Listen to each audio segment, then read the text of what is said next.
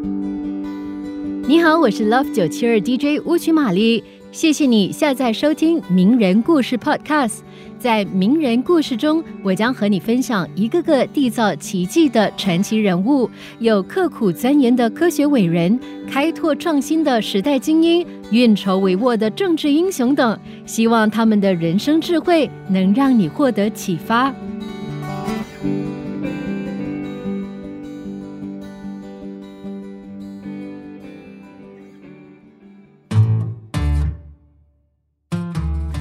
谁曾想，一个只有着大耳朵、穿靴戴帽的米老鼠，会成为迪士尼乐园童话帝国的开端？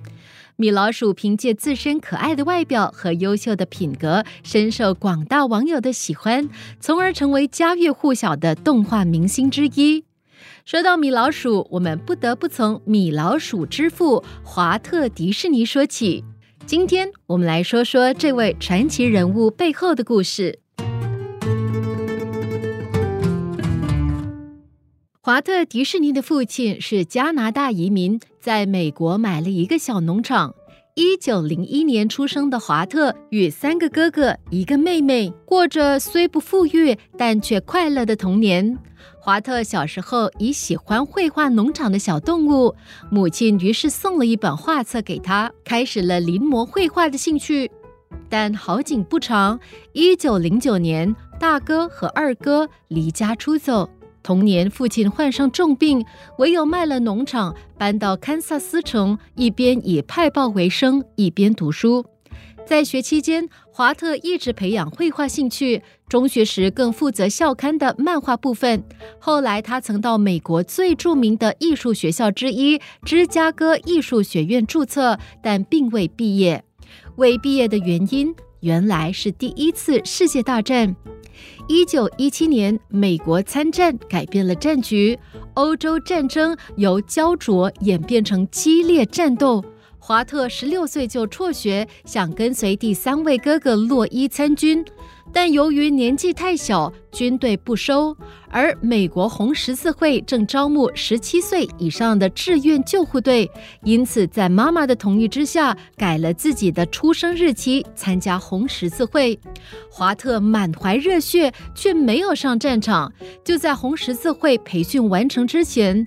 德国已经签下停战协议，战争结束，结果他被分派到去法国驾驶救护车，由站上志愿兵变成救护车司机，当然不是华特理想的工作。于是他申请了退役，回到美国当画家。最初他在哥哥的介绍下到一间广告公司担任画师，但公司质疑他的能力，只做了一个月就被解雇了。不过，他在公司结识了一位同事，两人更一起创业接广告画，但两人都没有名气，生意不多，结果开业不足一个月又结业了。经历两次失败后，华特并未放弃，再次进入一间广告公司工作。这一间位于堪萨斯城的公司为当地电影院制作动画广告，因此华特学懂了动画电影技术，更从公司借了一部摄影机回家练习。在广告公司工作两年之后，华特学会了各种技术。于是，一九二二年，他第二次创业，成立了欢笑动物片公司，制作欢笑动画短片，在堪萨斯城颇受欢迎。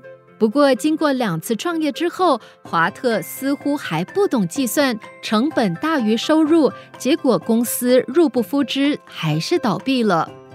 一九二三年。华特二十二岁，决定卖了自己的摄影机，买一张单程火车票到加州，准备第三次创业。当时他身上只有四十美元和一箱未完成的动画菲林，但小伙子和他的朋友求职失败，唯有在伯父的车房先完成《爱丽丝梦游仙境》的影片，寄到发行商 Margaret Winkler 碰碰运气。天无绝人之路。Margaret Winkler 很快就有回应，表示要得到《爱丽丝梦游仙境》系列的更多短片发行权。生意来了，但只懂做动画不会生意的华特需要找人帮助控制收支平衡，于是想到正在退伍军人医院养病的哥哥洛伊。在哥哥和伙伴共同努力之下，迪士尼两兄弟正式成立迪士尼兄弟制片厂 （Disney Brothers Studio），头炮正是 Alice Comedies 爱丽丝系列。这一次距离上次倒闭还不到半年的时间。一九二八年，华特和画师共同创立了享誉世界的卡通形象米老鼠。由米老鼠主演的《蒸汽船威力》也是风靡一时，成为世界上第一部有声卡通。借助米老鼠的影响力，迪士尼陆续又上映了多部有声卡通短片。但是成功的道路都是充满了荆棘。一九三零年，迪士尼的画师被合作商挖墙脚，与他单独签订合约，这对当时迪士尼是一个巨大的打击。但华特并没有就此倒下，经过一段时间的休整，重新振作精神，转而与哥伦比亚影业签署了米老鼠的发行合同，开始了新的市场布局。一九三二年，华特迪士尼凭借米老鼠的形象获得了奥斯卡特别奖。一九三四年，迪士尼创造了另外一个影响巨大的卡通形象——白雪公主。但由于华特对这部动画片寄予厚望，制作上要求精益求精，到制作的成本预算严重超支，由最初的二十五万美元到了七十五万美元。而华特力排众议，为说服主要投资人继续支持这个项目，他破例允许这些投资者观看未完成版本的白雪公主片段。由于制作未完成，华特只能亲自在空缺处唱歌对话，达到效果。最终赢得了这些投资者的信任，继续投资白雪公主。一九三七年。《白雪公主和七个小矮人》在洛杉矶上映，观众为影片的精细、美轮美奂的画面及绝美的故事所吸引，赢得了观众剧烈的掌声。继《白雪公主》后，迪士尼和他的团队又创造了一系列出名的动画片，其中包括《木偶奇遇记》。小飞象、睡美人等一系列长篇动画片，巩固了迪士尼公司的领导地位。但是华特一直有一个梦想，那就是创造童话帝国，为世界上的人带来快乐。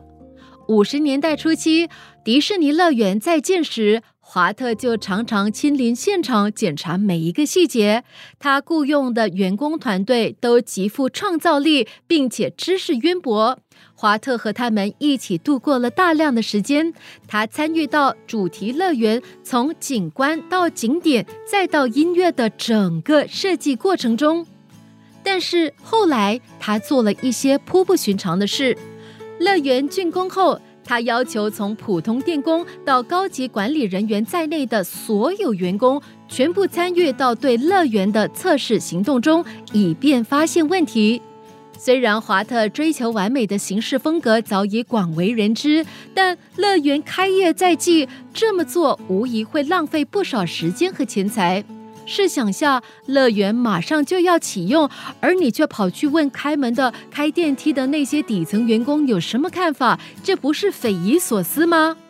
华特的要求似乎不着边际，但事实证明，华特的做法是正确的。因为只有无懈可击，只有尽善尽美，才能得到顾客的青睐。有个建筑工人叫约翰，来自路易斯安那州的港口地区。约翰在测试后告诉华特，肯定哪个环节缺了点什么，不过我现在也不知道问题到底出在哪儿。华特毫不犹豫地说：“继续测试，直到你找出问题在哪儿为止。”后来，约翰在加勒比海盗景点来回转了好几圈，终于发现了问题所在。在热带地区，夜晚总是会有萤火虫飞来飞去，但迪士尼乐园看不到萤火虫的影子。很快，华特就解决了这个问题，他让萤火虫闪亮在自己的加勒比虚幻世界。一九五五年，第一座加州的迪士尼乐园成立。乐园里面融合了迪士尼乐园的最受欢迎的卡通形象，也将历史和未来巧妙的结合在一起，让乐园取得了巨大的商业价值。但比较遗憾的是，华特并没有看到下一座迪士尼乐园的开业。一九六六年十二月十五号，华特迪士尼就此长眠。但他创造的卡通形象与乐园，却影响着一代又一代的人。作为人类宝贵的精神财富，还将一代代的传递下去，成为无数孩子的童年伴侣。即刻上 Me Listen App 下载收听更多名人故事。你也可以在 Spotify 以及各大 Podcast 平台下载收听。